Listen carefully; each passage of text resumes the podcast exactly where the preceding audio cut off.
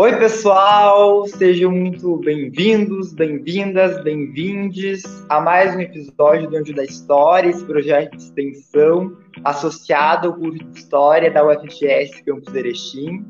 Estamos aqui gravando esse episódio na noite gelada em Erechim, 6 graus, do dia 17 de maio de 2022, com um ciclone, muito vento passando para falar sobre antropoceno, sobre temporalidades e sobre as cronopolíticas possíveis. O episódio está muito bom, fiquem conosco uh, até o fim. Quero chamar aqui os meus parceiros do projeto. Uh, Anderson, que fala diretamente de Concórdia. Seja bem-vindo, colega. Oi, pessoal, tudo bem com vocês? Espero que sim. Bom, Gui, hoje o convidado que aceitou a missão de compartilhar um pouco do trabalho dele aqui no Anjo da História é uma pessoa que eu vou usar chamar aqui de cidadão do mundo, né? Tomando esses voos artísticos que eu cito aqui do Chico Science e do professor Josué Castro, se assim eles me permitiriam dizer, né? Já iniciando com uma dica cultural para vocês também, pesquisar aí sobre eles. Vamos ver mais o que a gente vai perceber aqui no tempo da entrevista de hoje com o nosso convidado. Obrigado. E agora vou puxar para a tela ela, a Agatha, falando diretamente Centenário. Bem-vinda, Agatha. Boa noite, gente. Mais um episódio. Nossa, que, que prazer poder fazer parte de, disso ainda. E a gente sabe que agora com um gostinho de diferente, porque agora a gente já se encontrou pessoalmente, a gente já pode, pode se reunir na universidade e com certeza gravar esse episódio vai ser diferente. Vai ser ainda melhor porque, bom, acho que eu, vocês compartilham o mesmo sentimento que eu. A gente poder conversar sobre o projeto pessoalmente foi a primeira vez que a gente conseguiu fazer isso, então com certeza é um episódio muito especial. Com certeza, Agatha maravilhoso poder dividir uh, a construção do, do Anjo da História com vocês e que é um projeto que, que nasceu da pandemia. Estou aqui ao meu lado com nosso, os nossos cartazes que estamos expondo pelo campus e aí a gente vai vendo que um projeto que nasceu do digital vai tomando materialidade e vai sendo uh, divulgado. Inclusive, aproveitem para ir lá se inscrever no nosso canal, aqui no nosso canal, ativar o sininho e fazer tudo isso que a gente sempre fala que tem que fazer, as nossas redes estão passando aqui embaixo. E temos novidade hoje, que o Anjo da História está crescendo. Temos uma nova integrante que está tendo sua estreia aqui hoje, na entrevista com o Rodrigo, que é a já minha colega bolsista de PET, uh, a Bruna, que é também estudante da quinta fase uh, da História. Seja bem-vinda, Bruna, esse projeto maravilhoso de extensão História Pública. Boa noite, colegas.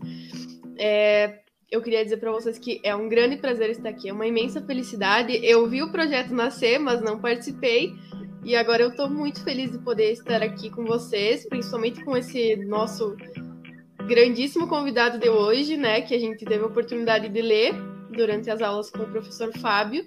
E que parece ser uma realidade tão distante, né? De conversar com as pessoas de quem a gente lê os trabalhos. E hoje poder conversar. Então eu estou muito feliz e agradeço. Ah, maravilha, seja muito bem-vinda ao nosso projeto, Bruna uh, novo rosto que os nossos admiradores, nossos anjo lovers vão enxergar a partir de agora. E então, deixa eu já puxar para a tela ele, nosso convidado, o Rodrigo Turim.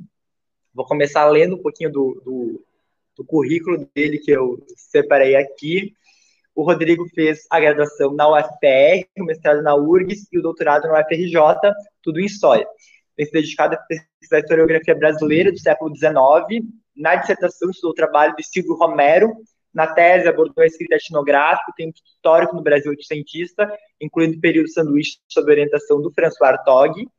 É professor associado Uni, da Unirio e se interessa por investigações atreladas a campos como história da historiografia, teoria da história, história intelectual e história da antropologia. Nos últimos anos, vem se destacando por suas reflexões sobre as temporalidades, os impactos aceleracionistas da semântica neoliberal na historicidade e as repercussões do antropoceno na consciência histórica contemporânea.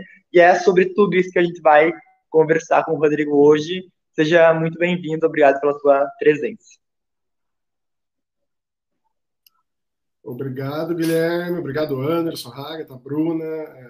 É um prazer poder participar desse projeto de extensão. É, eu valorizo muito esse tipo de projeto, mais envolvendo história pública. É, fico muito feliz de poder participar disso. Enfim, pode sempre contar comigo. Fiquei feliz também de saber que tem bolsistas do PET. Né? Você está falando aí da minha formação.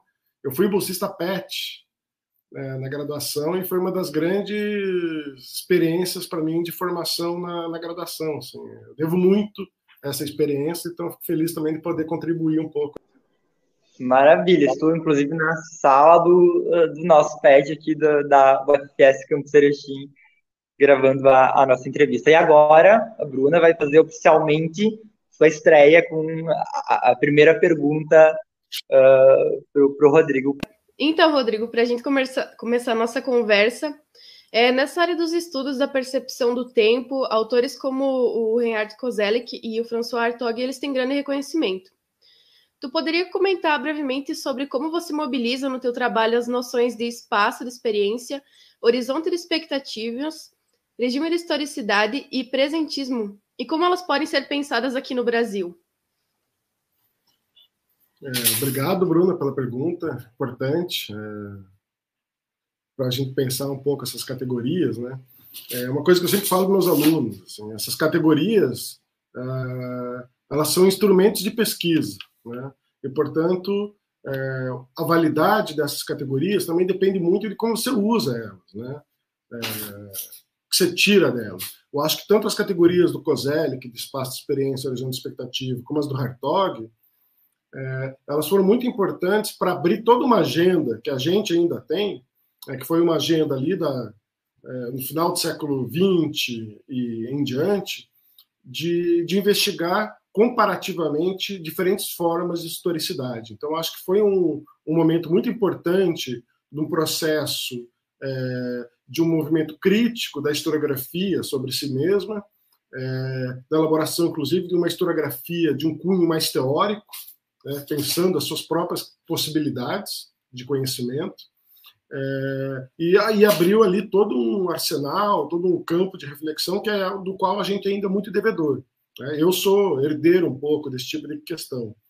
É, é óbvio, então, enfim, dizendo isso, como que eles permitem a gente pensar comparativamente entre diferentes sociedades, formas diferentes de organização do tempo, é, do mesmo modo que interrogar as formas próprias de temporalização da modernidade, de crise dessa temporalização da modernidade, né, dentro do campo do qual eu me insiro, ao mesmo tempo, eu sempre falo para meus alunos é, ter muito cuidado com o uso dessas categorias, né, é, o uso que se faz disso. Em parte porque isso serve para qualquer tipo de categoria. Quando um sujeito elabora um conceito, uma categoria, é, ele está pensando casos específicos, ele está elaborando essa categoria em um lugar específico. Isso faz toda a diferença. Né? Quando você transporta uma categoria é, para uma outra realidade, é, a gente nunca pode esquecer que a gente está transportando junto os exemplos, os conteúdos de experiência para os quais aquelas categorias foram elaboradas. E isso é, não pode, pode ser um problema, pode ser uma armadilha. Né? Porque a tendência, quando você usa uma categoria, e pode ser os regimes de historicidade, o presentismo, pode ser as categorias do Bourdieu, como campo, qualquer tipo de categoria. Né? Quando você vai aplicar ela para uma outra realidade, a gente tem uma tendência é, de encontrar aquilo que a categoria já previa. Né? E ela já previa determinadas coisas porque ela é formada de, visando uma determinada experiência. No caso do Hartog, lá, por exemplo, é, ele está pensando em regime de historicidade e presentismo na Europa final do século XX e começo do século XXI. Né? Então a gente tem que ter muita consciência disso, é, dos efeitos disso. Né? É, do mesmo modo para o Coselli, a relação de espaço de experiência horizonte de expectativa, é, ela tem um, uma utilidade para a gente instrumentalizar como que o tempo é organizado, mas, por outro lado, tem que ter muita consciência de que o Kozelik, quando elabora essas categorias, ele está fazendo uma filosofia da história, está fazendo uma antropologia da história, que implica uma série de universais, dentro, fora, alto e baixo. Portanto, ele tem um projeto ali. E isso também deixa de ser problemático quando a gente vai pesquisar, por exemplo, é, realidades tão diferentes como a realidade latino-americana, realidades ameríndias, é, formas de historicidades africanas, é, para as quais aquelas categorias não necessariamente se encaixam. Então, acho que é sempre bom resgatar aquela crítica também que a Ana Carolina Barbosa faz no texto, por exemplo, sobre o Rosen, né? É, de como que a teoria da história tem que ter consciência é, desse processo para que ela possa descolonizar e ou trabalhar de uma maneira mais crítica com a sua própria herança dos conceitos europeus. Né? É, e aí, dito isso, é, para o meu caso específico, assim, como que, por exemplo, o conceito de presentismo, que é um conceito que permitiu pensar uma crise do tempo ali no passagem do século, é, ele carrega consigo um paradoxo, né? que é como falar é, do, da crise de um tempo ou do final de um certo de uma certa forma de tempo, que é o tempo moderno da história, né? quando é esse próprio tempo que possibilitou, durante toda a modernidade, esse tipo de juízo historiográfico. Né? Então, a partir de qual tempo o próprio presentismo está sendo anunciado? Isso é um paradoxo. Né? É, aí esse paradoxo me parece que se mostra numa tensão, por exemplo, é, no, no, dos possíveis usos do presentismo como uma espécie de singularidade temporal. Né? O Hartog ele acaba pegando, aí, ó, o Hartog é muito sofisticado, né? não vai dar para desenvolver aqui, mas ele pega exemplos muito amplos, né, da política, da economia, da arquitetura, e tudo isso vai virando presentismo. E isso faz com que o presentismo se torne uma categoria muito ampla e muito elástica. Acaba não conseguindo desdobrar suas diferentes formas de, de realidade. Será que o presentismo é, das memórias traumáticas é o mesmo presentismo do capital financeiro neoliberal? Não. Né? Então, como que eu articular essas formas de tempo tão diferentes numa mesma categoria. E aí eu acho que o que eu tenho tentado fazer hoje um pouco é trabalhar a herança dessas categorias, mas tentar também evitar certos pontos cegos que elas trazem e tentar desdobrar isso. Então, quando eu vou tentar falar do regime neoliberal, é uma tentativa de mostrar como que, um, que seria um presentismo neoliberal, ele tem mecanismos muito próprios, que não podem ser estendidos a outras experiências historiográficas ou experiências históricas. Então, eu diria um pouco isso, né? essa tentativa de se reconhecer dentro dessas categorias, mas também conseguir é, trabalhar elas de maneira crítica a partir das nossas próprias experiências e a partir dos nossos estudos de casos, que são muito importantes. Então, eu diria um pouco por aí. Partir disso que você vem colocando, Rodrigo, acho que a gente pode pensar, e é isso que eu queria debater, a sua ideia de um regime de historicidade neoliberal numa disciplina com o Fábio, eu li um ensaio teu, que te pegar aqui, é o Tempos Precários, Aceleração, Historicidade, Semântica Neoliberal, que é de 2019. Aí você eh, contrapõe um, uma série de termos, né? Uh, ao, ao invés de uma ideia de uma modernidade clássica de formação, entra capacidade, competência, flexibilidade, habilidade, né? Algo que a gente vê muito falar no, no novo ensino médio, todo em, uma, em toda uma agenda uh, da OCDE, né? Sai a própria democracia e, e, entra a gestão. E aí eu fiz aquele teste, né, que você uh, coloca fazendo referência ao Google Nagram e ao Google Books, com os termos progresso, que tem uma queda, e inovação, uh, que, que, cresce muito. E aí eu queria te perguntar, o que está por trás disso que, que a gente poderia chamar de uma modernidade tardia, em que sentido que ela representa uma aceleração do tempo, né? Porque o, o progresso cai e, e a inovação uh, cresce nesse regime de historicidade neoliberal. É, é, primeiro, a aceleração é uma experiência propriamente moderna, né? É, e aí eu acho que é interessante, porque a aceleração não é algo novo, né? É, e aí é uma questão de como que a, própria experiência da aceleração ela tem que ser qualificada é, nos seus mecanismos, no seu modo de funcionamento. Né? Não tem sentido falar de aceleração. É, aliás, não tem sentido, é uma coisa que sempre falo muito com meus alunos, falar de tempo de maneira abstrata. Né? Tempo é forma da experiência. Então, como que as experiências se organizam, é, essas formas de temporalização vão ser qualificadas de maneira diferentes. Então, a modernidade ela é, é uma experiência de aceleração do tempo. Né? É, graças à Revolução Industrial, à, aceleração da locomoção né, entre espaços diferentes, isso produz é, toda uma, uma experiência de aceleração. Só que a aceleração dessa modernidade tardia, né, ou modernidade clássica, para dizer assim, é, é uma aceleração que ainda é, que vai ser inserida como sentido por uma inteligibilidade teleológica. Portanto, você está acelerando, mas você está acelerando para algum lugar. Então, o conceito de progresso ele surge para dar inteligibilidade para isso. Né? Diante daquela vertigem do tempo é, que sujeitos estavam vivendo no começo do século XIX, e é uma expressão que se usa muito no século XIX, né, o sentimento de vertigem, é, se, se, elabora todo um arsenal conceitual é, para que essa profundidade temporal ganhe uma inteligibilidade. o conceito de formação, desenvolvimento, progresso, eles dão essa chave de uma temporalidade linear e processual. Portanto, é uma aceleração com sentido. Né? E esse sentido vai ser disputado politicamente. Eu acho que me parece que da modernidade tardia, né, ou desse tempo contemporâneo nosso, desde a década de 1970, 80, a aceleração começa a ganhar uma nova qualidade. E ela ganha, começa a ganhar uma nova qualidade é, por alguns motivos que me parecem estruturais. Assim. Um deles, é, eu acho que tem uma convergência muito forte da década de 70 e 80, que são das novas tecnologias, né, das tecnologias digitais que vão sendo elaboradas, e a, a hegemonia de um capital financeiro global. Né? Como que essas duas, é, essas dois, esses dois vetores, tecnológico e social, eles vão produzir uma reconfiguração do tecido social produzindo uma nova linguagem, que são esses conceitos que você falou, né?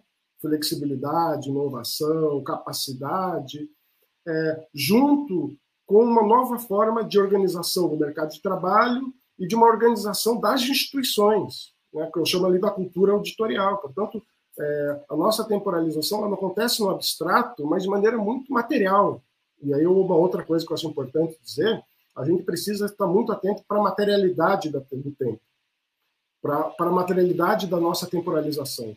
Quais dispositivos, quais as condições materiais a partir das quais elas ocorrem, inclusive ambientalmente. Né? Então, essa cultura auditorial ela foi sendo aplicada em diferentes esferas sociais e ela vai sincronizando esses sujeitos numa novo tipo de aceleração, que é a aceleração da performance. Só que essa aceleração da performance é uma aceleração disruptiva. Né? E a grande diferença do conceito de progresso para o conceito de inovação é que o conceito de progresso ele ainda tem uma qualidade temporal teleológica. Para o progresso é melhorar, é melhorar em relação a alguma coisa do passado. Portanto, você vai estabelecendo nexos, passado, presente e futuro. A, a temporalidade da inovação é disruptiva. Inovar é muito mais diferenciar. Então, uma inovação no mercado hoje é se diferenciar do concorrente. Você precisa estar sempre inovando, mas isso necessariamente tem um telo, uma finalidade definida. E aí muda a qualidade dessa aceleração. É uma sociedade hiperacelerada, né? portanto, a sensação de aceleração ela não é mais geracional, como era no século XIX, parte do século XX, ela é intrageracional. Né? Nós, dentro da nossa própria vida, vamos percebendo rupturas. Né? É... Só que essas rupturas não são passíveis de serem cadeadas numa narrativa. Né? Isso eu acho que muda muito, é, portanto, o tipo dessa aceleração, é, dessa modernidade tardia, ou dessa, desse tempo contemporâneo. Né? Portanto, tem alguns fatores aí que me parecem fundamentais, que é a forma do capitalismo contemporâneo, a hegemonia do capital financeiro global, que é extremamente mais acelerada, é diferente do capital industrial, implica produção, implica venda, implica uma circulação física de, de, de objetos, enquanto o capital financeiro é uma especulação é, muito imediata, né? é um futuro presentista, um futuro especulado, que gera um lucro muito imediato. Né? Isso, isso produz, portanto, outro, outras estruturas possíveis de temporalização. E, então, acho que é importante chamar que a modernidade se acelera, não basta, né? Novamente, é preciso qualificar como que essas formas temporais é, se enraizam cotidianamente na temporalização cotidiana. Muito bom. Bom, uh, Rodrigo, a minha pergunta para você, a minha primeira pergunta uh, é a seguinte: você afirma que nós vivemos um tempo repleto de tempos, certo? O tempo das reivindicações identitárias, o, os tempos pós-colonial e decolonial, o tempo da, da globalização, uh, da, o tempo fantasmagórico das reparações traumáticas, entre tantos outros. Uh, por que a catástrofe, a catástrofe climática seria um centro de gravidade nessa fragmentação? É uma ótima pergunta, Raíssa. Eu acho que é, permite, inclusive, um gancho né, que eu estava falando antes. A gente está sofrendo, acho, um processo nas últimas décadas de uma ressincronização temporal. Né? A gente está se ressincronizando nesse tempo acelerado, sem telos, é, disruptivo do neoliberalismo.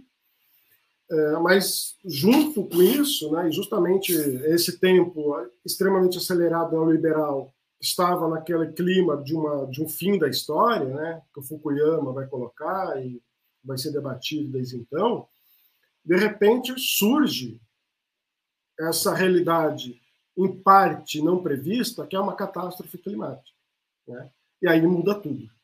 Né? Eu acho que essa dimensão, centro de gravidade, quase no sentido do filme do Lars von Trier, né? o Melancolia, que vem um planeta em direção ao planeta Terra. Assim, é um pouco isso que está acontecendo. Isso muda a gravidade de tudo, do nosso planeta, das nossas relações. Né? É, e aí isso, portanto, muda a economia.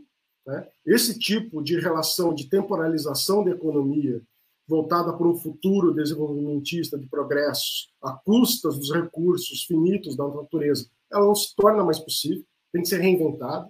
A própria, é, e aí é uma invenção moderna, né, a separação da economia como uma esfera própria de experiência, distinta das outras esferas, não pode mais ser também pensada.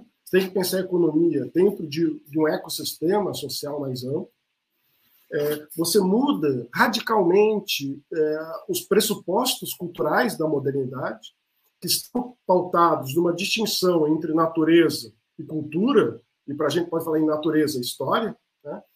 É, durante muito tempo, a natureza parece esse palco mais ou menos inerte, no qual a história progride. Né? É, então, portanto, o progresso da razão, o progresso da liberdade, o progresso da emancipação ela se dá pelo domínio da natureza e pelo afastamento, portanto, da própria natureza. O que o, a catástrofe climática, a mudança climática está trazendo para hoje é, é um choque dessa distinção. Né? A gente tem que reimaginar a história não em oposição à natureza, mas inserida nas materialidades da natureza. Né? Isso implica aí um outro universo conceitual, imaginário de temporalização. É, isso muda também a nossa questão subjetiva, né? porque a, a boa parte da subjetividade moderna, desde o cartesiano em diante, é esse sujeito autônomo, é humano, é, voltado ao pensamento, a uma coisa etérea. É, e o que a gente traz hoje também é uma problematização da própria relação humano-não humano. Né? Como que nós humanos não somos seres autônomos, pelo contrário, nós somos seres habitados por bactérias das quais depende a nossa própria vida. Portanto, nós somos um ecossistema junto de ecossistemas maiores. Portanto, a própria ideia de um indivíduo, de uma subjetividade plena, autônoma, emancipada do mundo, é, se dilui. E a relação humano-não humano tem que ser completamente reconfigurada.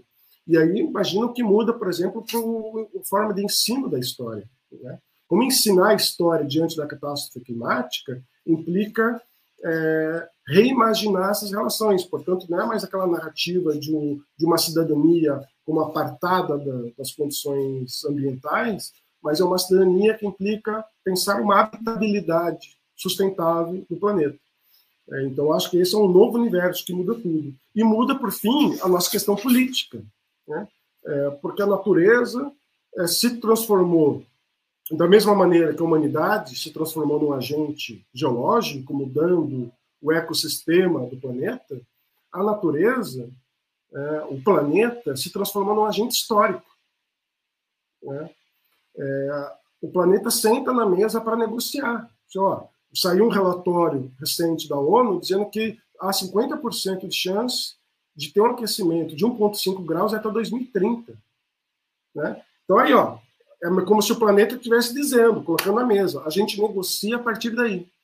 E, isso, quais os horizontes políticos que se abrem? Né? Como lidar com isso? É, toda forma de política moderna, e a gente vê lá por Kozelic, por exemplo, ela está calcada na ideia de uma disponibilidade da história e de uma disponibilidade do mundo. A história e o mundo estão disponíveis à ação humana. O que a crise climática traz para a gente também de profundo é isso. O planeta é, nos mostra que a história e ele próprio são disponíveis para nós. Nós temos que lidar com essa consciência de uma indisponibilidade, com essa limitação da capacidade humana de controlar é, os efeitos daquilo que ela produz. Né? Então, por isso que eu acho que é um centro de gravidade, ela muda todas as esferas. Portanto, a gente pode dizer lá com Marcel Mors que ela é um fato social total. Né? Ela não pode ser engavetada em nenhuma dessas é, esferas de especialidade que a modernidade produziu. Pelo contrário, ela faz reconfigurar tudo.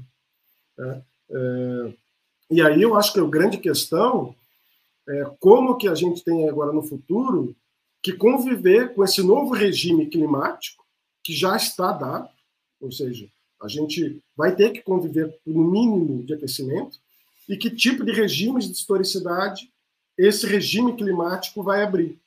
Portanto, isso é uma, uma nova condição de historicidade.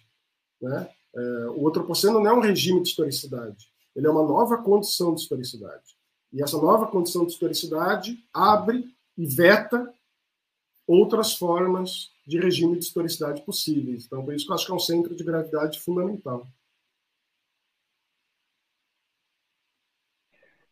Pois é, e, e, e aí que é a questão, né? Que outras formas são possíveis a partir de então, né? Porque é, eu fico pensando e, e, e analisando uh, um cenário muito difícil, a gente tem uma série de termos para se referir ao fim do mundo, né? Antropoceno, capitaloceno, plantationoceno, termoceno, industrialoceno, tanatoceno, ou, ou então a, a, dona Harry falando de uma substituição já a esses fins de mundo com o, Ptoloceno, e, e, e, me vem à mente a, aquela frase do Zizek do, do Frederick Jameson, né, que é mais fácil imaginar o fim do mundo do que o, o fim do capitalismo, né, e, e, aí eu te questiono, no âmbito da, dessas discussões uh, do antropoceno, uh, desde uma perspectiva historiográfica, uh, que tipo de saída é pensada e, e é debatida, né, e desde já eu digo que a colonização de Marte, os delírios do, Elon Musk e do Jeff Bezos não, não nos interessam aqui. É, que tipo de saída, se, se representa uma saída antropoceno, né? E que tipo de saída? É, inclusive a saída para esse fim da história, né? Eu acho que ele, se ele representa ou não, não sei, mas ele tem que representar. E isso muda, né? É, porque não há outra possibilidade ou a experiência do antropoceno, do estiloceno, do capitaloceno, né, pode falar essas nomenclaturas, é, elas têm que representar uma saída. Elas vão representar, nós queiramos ou não. A questão é como nós vamos lidar com isso. Né? É, desde o catastrofismo mais apocalíptico, né? portanto não há nada que fazer, é, é uma saída, é o fim da história de fato daí, né? Até nos cobrar, acima de tudo, é, outras maneiras de imaginar o futuro. Né? Portanto, é, eu acho que é um fim da história, mas é o fim de um conceito de história. Né? Então, acho que quando estão discutindo isso, é o fim da história ou não, na verdade, é não confundir o conceito de história com as experiências históricas. Né? É o fim da história, é o fim da história moderna, é o fim do conceito de história moderna. Eu acho que isso não tem dúvidas. Né? É, só que isso nos faz também ter que imaginar outras formas de futuro, que é diferente de imaginar outro futuro.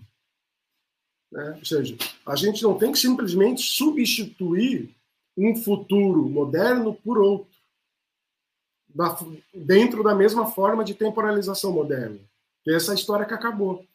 O que eu me parece mais importante, mais difícil e mais ao mesmo tempo excitante é imaginar outras formas de futuro. Né? É, e uma das questões, me parece, é, para além desse futuro moderno, né, é, como que isso está abrindo hoje possibilidades né, para pensar se é uma saída ou não. Há alguns estudos que mostram é, basicamente quatro é, horizontes possíveis, né, que o antropoceno, a crise climática, o capitaloceno abrem, né, são tanto centrípetos, né, forças centrípetas, quanto forças centrífugas. Né. É, por um lado, forças centrípetas, né, o antropoceno se colocando como um problema planetário, né, portanto, o planeta surge como uma nova agência, uma nova realidade, né, diferente da história global. Então, isso que o Chakrabarti vai lá colocar, né, o clima da história. É, se ele é um problema planetário, a saída seria uma saída planetária. Né? Isso levaria, portanto, a, a, diferentes possibilidades de organização política, seja um é, liberalismo tecnocrático, né? é, onde órgãos planetários, internacionais, é, controla, iriam controlar as formas de limites planetários, de habitabilidade, de uso dos recursos naturais, mesmo realizando algum tipo de geoengenharia. Né? Portanto, é, você não poder, você teria que ter uma concentração política planetária pela primeira vez, né? É uma experiência inédita na história da humanidade, que se isso vier a acontecer, porque isso, isso é uma possibilidade muito real, a hora que os efeitos climáticos começarem a se acirrar muito, é, que medida que é, soberanias nacionais que não respeitam, que desmatam, vão poder continuar existindo, porque outras soberanias, outros poderes globais, aí, os Estados Unidos, a Europa, a OTAN, vão interagir, vão invadir, não tem problema, vão. Portanto, a possibilidade de criar uma soberania planetária pela primeira vez é uma experiência histórica inédita. Né? Isso é uma força centrípeta. Daí, seja na chave de um liberalismo planetário tecnocrático, elaborado por cientistas, por técnicos, seja num sentido mais socialista, comunista, capitalista, como o da China. Né? Então, eles, há alguns estudiosos que apontam essas saídas né? de uma soberania planetária. Outras possibilidades, e a gente vê essas possibilidades também já no presente, é uma possibilidade centrífuga. Portanto, ao invés de você unir uma, uma dimensão planetária, você produz uma nova é, dispersão de forças e de agências e temporalidades.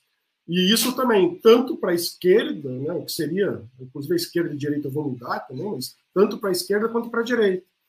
Para a direita, essas coisas que nós estamos vendo hoje, né, os negacionistas, com uma xenofobia, portanto, se voltar para a nação, se voltar para uma ideia de comunidade homogênea, é, e aí num, num, quase num projeto meio suicida, que a gente vê com Trump, a gente vê aqui no Brasil, a gente vê em outros países também acontecendo. E também, mas tem um outro lado que é voltar no sentido um pouco daquilo que o Bruno Latour vai dizer, do aterramento. Nós precisamos aterrar de novo. A modernidade é muito etérea, muito é, planetária, ela precisa aterrar na sua localidade. Daí a gente pode pensar a ideia dos comuns, das sociedades ameríndias, dos quilombos, é, de todas essas formas de sociabilidade e temporalização que são plurais, né? é, e que são muito mais habitáveis um planeta do que propriamente essa grande figura de um Estado planejador. De todo modo, me parece que vai representar uma saída. O outro já representa a única saída possível, porque não tem outra. Né? A questão é como que isso vai, a partir de agora, é, se desenhar como experiência histórica. Eu acho que a gente está no meio de uma encruzilhada, no meio de uma algo para dizer lá como Gramsci, né? O velho já morreu, o novo ainda não nasceu. É, mas é um pouco isso. Então, acho que é importante para nós historiadores, né, e aí tem aquele projeto lá na History and Theory que está sendo colocado, é, é tão importante para os historiadores hoje pensar o futuro quanto pensar o passado. Né? O futuro hoje é uma categoria fundamental para o trabalho historiográfico, para o trabalho de teoria da história. Porque dependendo do que esse futuro for, né, vai mudar completamente o que o conceito de história vai ser. Seja um conceito planetário de história, seja um conceito plural é, de histórias e, portanto, temporalidades plurais que habitam o mundo. A gente está entre essas duas tendências, me parece. Legal. Rodrigo, tem um texto teu que me é, faz contextualizar muito bem é, isso que você vem dizendo até agora, principalmente da questão de tempo pandêmico. É, o nome do texto lá é Tempos Pandêmicos e Cronopolíticas, né? Foi lançado no, no fervor da pandemia aí, né? Aí nesse texto é, você acaba comentando que estaríamos então entre o tempo do antropoceno e do, da aceleração política neoliberal, né? É, que o primeiro seria virulento e o outro degradado, né? É, como essas duas temporalidades dentro da tua teoria, né, de como foi feito o texto, eles se relacionam? É, eles acho que eles, e aí é uma questão importante que colocou Anderson, né? Pensar, é, que eu estava falando antes do regime neoliberal, da aceleração e dos limites daquelas categorias kozelekianas do Hartog, é, justamente de evitar uma singularização temporal que, qualifique o nosso tempo e pensar sempre o nosso tempo como uma cotemporalidade, tempos diferentes que se cruzam, que se tensionam. Então, isso, tem o tempo do neoliberalismo, tem o tempo do antropoceno, mas tem outros tempos também que se cruzam. Então, eu acho que é muito interessante pensar isso, né? como que esse novo tempo do antropoceno é, se cruza com o tempo é, do neoliberalismo. Primeiro, eu acho que é que o neoliberalismo é um acelerador do tempo do antropoceno. Né? É, as taxas de emissão de, de, de CO2, as taxas de poluição aumentaram absurdamente na segunda metade do século XX e vem aumentando gradativamente justamente quando está sendo elaborado é, essa nova forma de regime temporal de organização social neoliberal. Então, o primeiro cruzamento é isso. O neoliberalismo ele acelerou nossa vida ele acelerou a, catástrofe climática, né? absurdamente. Continua. Né?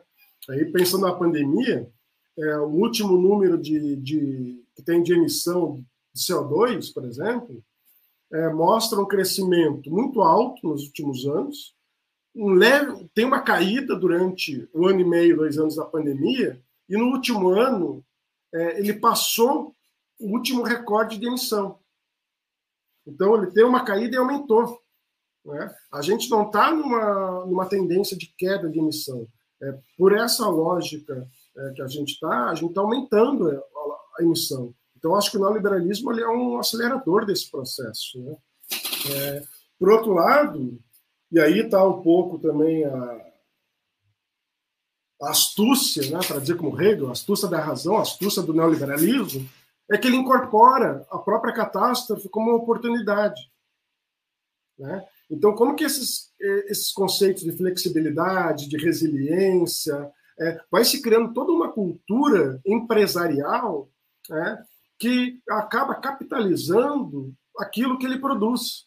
Né? Portanto, ah, então, como, por exemplo, bancos, né, é, ah, vamos fazer investimento, coisa a ver. Quando os bancos faturam milhões, os maiores financiadores de desmatamento no Brasil é o Banco do Brasil, é o Bradesco.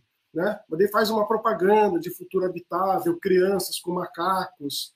É, portanto, é muito sagaz né, de, de apropriar esse tipo de catástrofe e é isso, e joga para responsabilização individual. Né? Tem um climatologista, o Michael Mann, é, que mostra como que a hegemonia do negacionismo climático é, diminuiu, quase acabou, dando lugar ao que ele chama de um diversionismo.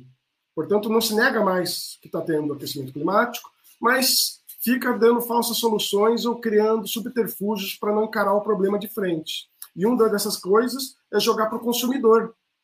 Né? Ah, então é, a culpa é do consumidor, a culpa é do indivíduo. Olha, é uma estratégia neoliberal, a responsabilização individual, o empreendedorismo, é, esse tipo de ética neoliberal acaba incorporando a catástrofe sem que consiga transformar ela propriamente, sem conseguir encarar ela de frente. Então, isso me parece um, Inclusive, eu vi hoje, é, alguém compartilhou uma, uma, foto de um, uma viagem de Uber, que agora o Uber está colocando isso, você paga mais para fazer uma viagem limpa, mas paga muito mais, né? É uma coisa que vira um processo de capitalização. É, saiu na Folha de São Paulo esses dias, né? Empresários, especuladores que fazem uma carta de investimentos para o fim do mundo. Né? É, é esse tipo de coisa que, que me parece que é incompatível, ao mesmo tempo que a astúcia do neoliberalismo quer incorporar isso para anular. Né? É, mas eu acho, daí a terceira, acho a forma de cruzamento desses tempos, é que no final é insustentável. Né? É, é completamente insustentável você pensar é, que essas tipo, esse tipo de diversionismo, esse tipo de ah, não, com uma tecnologia, um solucionismo tecnológico, ou com boas práticas, né, que é um novo conceito também, é, que as empresas fazem para capitalizar no mercado, né, é, você vai conseguir lidar com o fato básico de que os recursos do planeta são finitos e o crescimento não pode ser infinito. Este fato básico torna o neoliberalismo, o capitalismo, de, maneira mais ampla, completamente compatíveis. É né? uma loucura, é uma, um suicídio. É, óbvio, o que, que isso vai dar?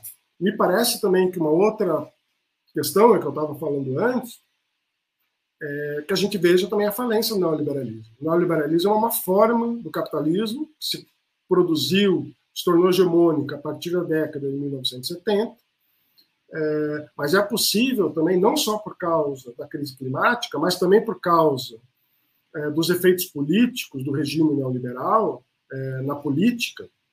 Por exemplo, nos Estados Unidos, o trumpismo assustou muitas elites norte-americanas. Né?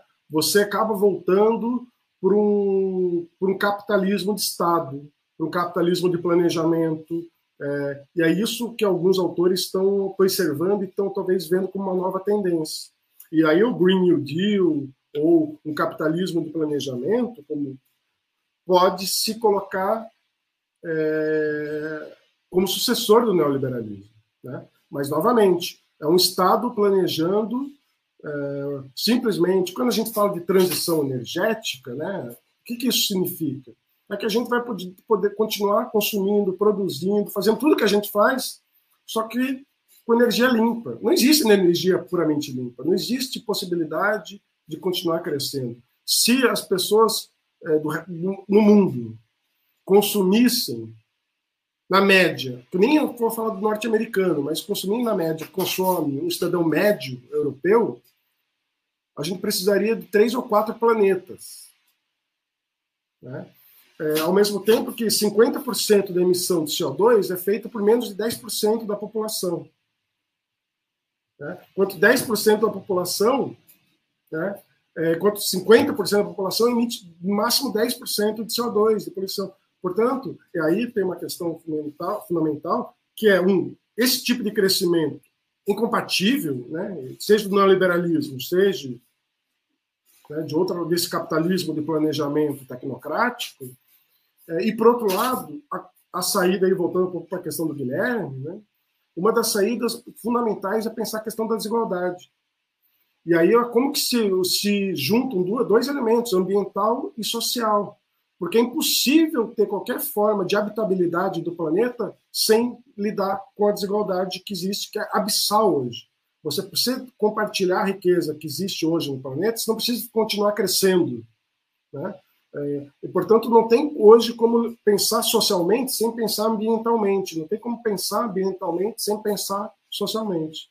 E isso me parece uma dimensão fundamental. Então, acho que o neoliberalismo está numa encruzilhada. Assim. É, ou ele nos leva para o fim da história do planeta, do planeta, o planeta vai continuar, né? É, mas, mas o fim da história que a gente conhece, é, ou ele vai acabar. Eu acho que o neoliberalismo está em crise hoje, é, ele se vê insustentável, seja porque ele é insustentável para os sujeitos, né? É, isso que eu falo um pouco no texto, acho que ele é um regime de historicidade insustentável, porque a gente precisa cada vez mais se drogar, a gente precisa cada vez mais é, tomar ansiolítico, depressivo, para conseguir lidar com essa aceleração, ela é insustentável, as pessoas não aguentam mais, né? É, mas como que ele é sustentável também em termos ambientais. Então, é um, é um beco sem saída. Né? A questão, novamente, eu volto para aquilo, o que, que vai resultar disso? Mas, ao mesmo tempo, como que uma das astúcias do neoliberalismo, que eu conto um texto, né, é essa ideia de uma desmobilização. Né? Ao contrário da politização moderna dos conceitos, os conceitos neoliberais desmobilizam. Né? E isso acho que tem, tem dificultado, é, inclusive para a esquerda global, progressista global, conseguir acionar isso. Né? Mesmo no, no, Brasil, tem uma pesquisa que mostra que 80% dos brasileiros acreditam no aquecimento climático, 90% considera, 90% acredita, 80% considera muito grave. Né? Mas como que isso não consegue ser capitalizado politicamente? Como isso não consegue temporalizar as pessoas? Né? Esse é um desafio que a gente tem para frente, porque é, essa agenda acaba sendo atropelada por outras agendas dessa crise permanente que a gente vive. Né? Cada dia uma nova crise política, econômica, e essa crise ambiental acaba sendo sempre pouco postergada. Depois a gente cuida disso, depois a gente cuida disso. Então, eu acho que eu acho que eu diria que são esses cruzamentos vários, né, que nos que nos habitam cotidianamente.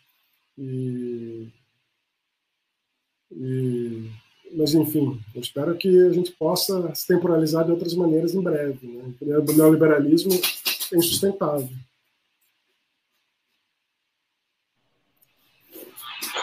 Bom, Rodrigo, eu queria saber de você o que seriam exatamente essas políticas do tempo, ou então cronopolíticas, e por que uh, não apenas outros mundos, mas outros tempos que seriam possíveis? Uh, ótima pergunta, vou tentar responder de uma maneira meio sucinta, porque eu acho que é uma questão ampla, é, e, muito importante para mim. Assim, é, o que, que é política do tempo, cronopolítica? Pelo menos o que eu estou chamando ali de cronopolítica. É uma inversão da lógica moderna. Né? A lógica moderna, clássica, é a temporalização da política. Né? O tempo serve como palco ou uma grade de inteligibilidade que ordena a orientação do ato político. Né? Então, o progresso, o desenvolvimento, eles estão lá como natural, naturalizados, e, portanto, a disputa é como que esse tempo, como esse progresso vai ser direcionado ou não. Né? Mas não se problematiza a própria forma temporal. Então, ao invés dessa temporalização da política, que mostra o Kozelik, eu acho que a gente precisa hoje é politizar a experiência do tempo, né? desnaturalizar ele, seja o tempo moderno, seja o tempo neoliberal, que também é naturalizado, né? incorporado por nós cotidianamente na base da culpa, da dívida, né? Então, é, é tentar fazer esse processo, né, que eu tinha dito antes, de pensar que tempo é a forma da nossa experiência. Né? Politizar o tempo é perguntar de maneira essa questão ética, que não pode ser definida por um técnico, não pode ser definida pela ciência, o que, que é o bom tempo das experiências? Né? Qual que é o bom tempo da educação? Qual é o bom tempo da esfera pública? Né? A gente vê hoje como a esfera pública está esgarçada, destruída, o pouco que existia de esfera pública, por essa nova lógica algorítmica das plataformas, né? onde a fake news impera nada de braçada, porque o tempo da crítica, o tempo, por exemplo, o tempo do historiador de fazer uma crítica de uma fake news é sempre muito atrasado em relação à velocidade e dos efeitos da fake news. Né? A verdade nas plataformas é uma verdade de performance é muito diferente da verdade que trabalha a crítica, que é um tempo lento. Portanto, perguntar o bom tempo da esfera pública implica perguntar quais são as condições materiais para que esse bom tempo ocorra.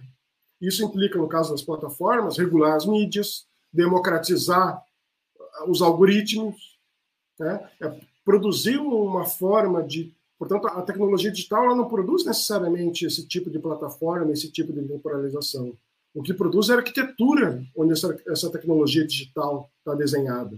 Né? Então, como que a gente tem que redesenhar a arquitetura das plataformas visando essa pergunta?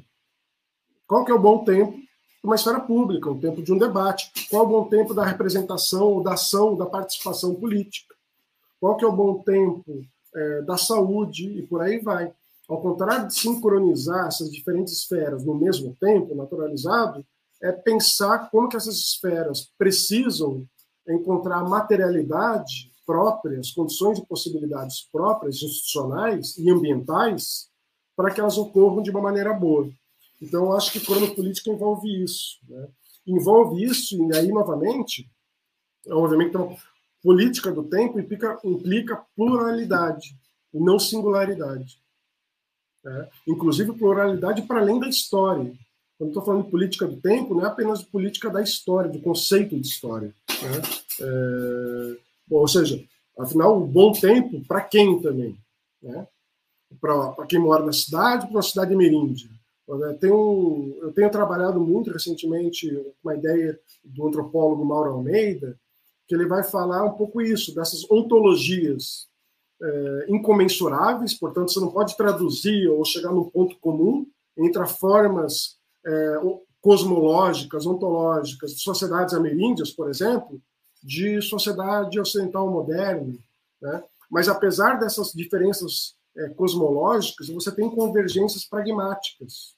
Né? Tanto sociedades ameríndias, outras quilombolas, como ambientalistas, os, têm a convergência pragmática de reconhecer que o planeta, o mundo, está entrando em catástrofe, está entrando em uma degradação.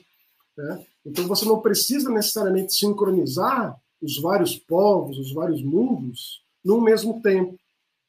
Mas habitar esses diferentes tempos e encontrar tempos convergentes de maneira pragmática, portanto, de alianças, mas não de redução de um tempo para outro. Né? Isso me parece um, um, horizonte político fundamental e talvez abra aí também todo um horizonte é, de investigação histórica, de como fazer história para esse tempo do antropoceno. Acho que é uma questão fundamental, né? É, seja como narrar o passado, como ensinar a história, ensinar a história para quê. Tudo isso está completamente aberto. Né? E, é, e é, acima de tudo, a geração de vocês que vai dar uma resposta para isso. Né? Para quem ensinar história, para que fazer história? Portanto, aquela pergunta que era evidente até umas décadas atrás, até um tempo atrás, para o que é história, para que estudar história, para que serve história, é, ela perdeu evidência. E a gente precisa ressignificar tudo, não necessariamente num novo conceito de história singularizante, universal, né? mas pensar essas cosmopolíticas. Daí, junto com essa ideia de uma política do tempo, pensar uma cosmopolítica do tempo, né? no sentido da filósofa Isabelle Stenger, é, que pensa justamente esses processos de reconhecer as diferenças dos povos implicados e suas negociações diplomáticas, que não necessariamente também vão ser apenas pacíficas, tem tensões, tem conflitos, né? Mas evitar esse gesto colonizador moderno de simplesmente sobrepor o tempo, o mundo dos outros ao nosso tempo. Então, um pouco para a tua pergunta, né? porque não apenas mundos, mas tempos diferentes, né? É, porque não adianta você pensar mundos diferentes no mesmo tempo, né? tem que reconhecer essa temporalidade do outro como um aspecto fundamental. Muito bom. Papo está sendo muito legal até agora, mas a gente já vai se aproximando do fim do episódio, né? E eu espero que não do mundo. Mas eu queria saber, então, quais são teus interesses de pesquisa daqui por diante? É... Bem, na verdade, eu estou é, é, importante dizer né, como que a gente também é afetado por esse tempo neoliberal da academia. Né? Eu quase não consigo temporalizar minha própria pesquisa ultimamente, porque eu me temporalizo a partir de demandas que chegam. Ah, tem que produzir um texto para tal coisa, uma fa... Eu acabo meio que é, sendo vampirizado por essas demandas que vão surgindo. Né? E isso diz muito desse tempo produtivista, neoliberal, da universidade, que nos cobra uma série de coisas. Então, mas eu estou tentando agora é, projetar minha própria pesquisa, mas ela tem se concentrado um pouco em tentar investigar, assim como um pouco eu fiz com o regime neoliberal, fazer uma história dos conceitos no presente, uma história conceitual do presente, tentar investigar como que o antropoceno está abrindo novas dimensões conceituais e como que essas dimensões conceituais da mudança climática, do antropoceno, né, é, estão se desenhando em diferentes possíveis redes semânticas. Né? Então, por exemplo, conceitos como o próprio antropoceno, né? é, que é o conceito cada vez mais fundamental, o conceito de limites planetários, o conceito de habitabilidade, o conceito de sustentabilidade e por aí vai. Então, como que na esfera pública, na política, estão, está sendo elaborada uma nova linguagem, né, que ao lado daquela linguagem neoliberal, em que parte, às vezes, o próprio neoliberalismo também vai criando, é, mas que vão, vão desenhando de maneira, que eu acho que vão desenhar de maneira muito profunda, uh, novos horizontes semânticos de temporalização. Então, é uma história conceitual do presente é, com foco nessa experiência do antropoceno. Essa tem sido um pouco a minha pesquisa é, no momento atual, assim, que eu espero conseguir levar a cabo é, num bom tempo, né? Mas tem sido muito difícil. Mas é uma questão que tem me chamado muita atenção e tem chamado muita atenção, acho, também meus alunos. Né? Eu acho que isso tem sido interessante, algumas disciplinas que eu tenho conseguido elaborar aqui e algo que eu vejo que tem uma afeta, né? É, portanto, é uma questão que afeta as pessoas. Então, eu, tem sido bastante gratificante um pouco trabalhar isso nos últimos tempos. Espero poder levar em diante. Bem, bem, muito obrigado, Rodrigo. Hoje o podcast Anjo da História contou com a presença do professor Dr. Rodrigo Turim, ele que é docente na Escola de História da Unirio, Universidade Federal do Rio de Janeiro, nos proporcionou a reflexão da necessidade de investigar comparativamente diferentes visões sobre a historiografia, né? A história inserida na materialidade da natureza, a própria ideia de indivíduo sendo reconfigurada, como ensinar a história dentro das catástrofes, dentro delas a climática, representadas por termos, como estudamos hoje, é, aqui o antropoceno, né? Como esses novos tempos insustentáveis são vistos pela teoria da história, permeando o debate com a história pública, plural, muito além do próprio conceito de história, né? Que a gente verifica. Isso tudo foi objeto do nosso bate-papo de hoje, mais alguma coisa ainda que eu não consegui colocar aqui no texto. Tempo é forma da experiência professor Rodrigo Turim que fala. Nos siga nas redes, YouTube, Spotify, Anjo da História, Facebook, Twitter, arroba Anjo da História, Instagram, arroba Anjo da História, uf.ffs. O nosso site, sempre muito bonito lá, anjodahistoria.wordpress.com. Pessoal, obrigado por ter nos acompanhado aqui. Rodrigo, se tiver mais alguma coisa para nos deixar aqui para a gente se deleitar, fica à vontade, tá? Agradeço. Eu queria agradecer é, muito o convite, é um prazer poder conversar, adorei as perguntas é, e parabenizar, porque eu acho que, voltando àquela questão da política do tempo, né? Eu acho que isso é, uma, é um exemplo, né? Conseguir produzir um espaço de diálogo, um tempo desse diálogo, uma possibilidade de compartilhar esse diálogo com outras pessoas, Portanto, usar a universidade como um espaço de potencializar esse tipo de experiência, né? É, a universidade, a gente sabe que vocês sentem também, pode ser um espaço às vezes muito de muita ansiedade, e cada vez eu acho que é mais importante a gente capitalizar espaços de conversa, de criação, é, de compartilhamento. Então, agradecer novamente o convite, eu acho que é uma belíssima experiência do tempo.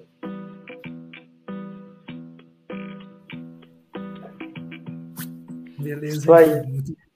Obrigado, Frederico. Foi uma aula espetacular, assim. Vou editar reescutando tudo que você disse. Tá, obrigado. Eu adorei as perguntas, muito bom isso.